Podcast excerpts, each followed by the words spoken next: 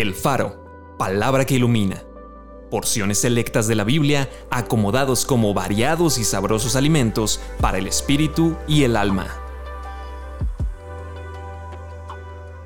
Septiembre 14.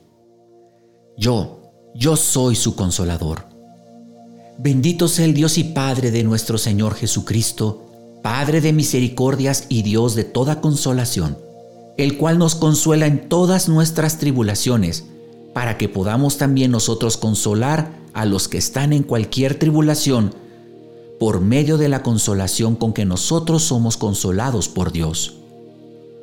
Como el Padre se compadece de los hijos, se compadece el Señor de los que le temen, porque Él conoce nuestra condición, se acuerda de que somos polvo, como aquel a quien consuela su madre, así los consolaré yo a ustedes, echando toda su ansiedad sobre Él, porque Él tiene cuidado de ustedes.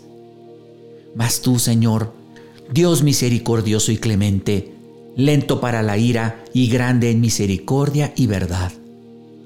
Otro consolador, el Espíritu de verdad, el Espíritu nos ayuda en nuestra debilidad. Enjugará Dios toda lágrima de los ojos de ellos, y ya no habrá muerte, ni habrá más llanto, ni clamor, ni dolor, porque las primeras cosas pasaron. Acompáñame a orar. Señor Jesús, gracias porque no me dejaste solo en esta tierra.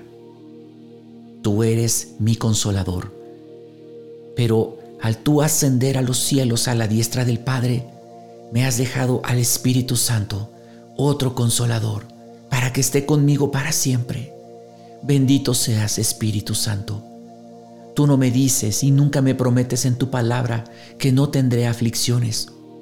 Por el contrario, entiendo que por pertenecer a ti, por ser tu hijo, pudiera ser que la aflicción fuese mayor en mi vida. Pero gracias porque te tengo a ti. Tú eres mi fortaleza, tú eres mi consolador, tú eres mi ayudador, Tú eres aquel que me das sabiduría en toda situación.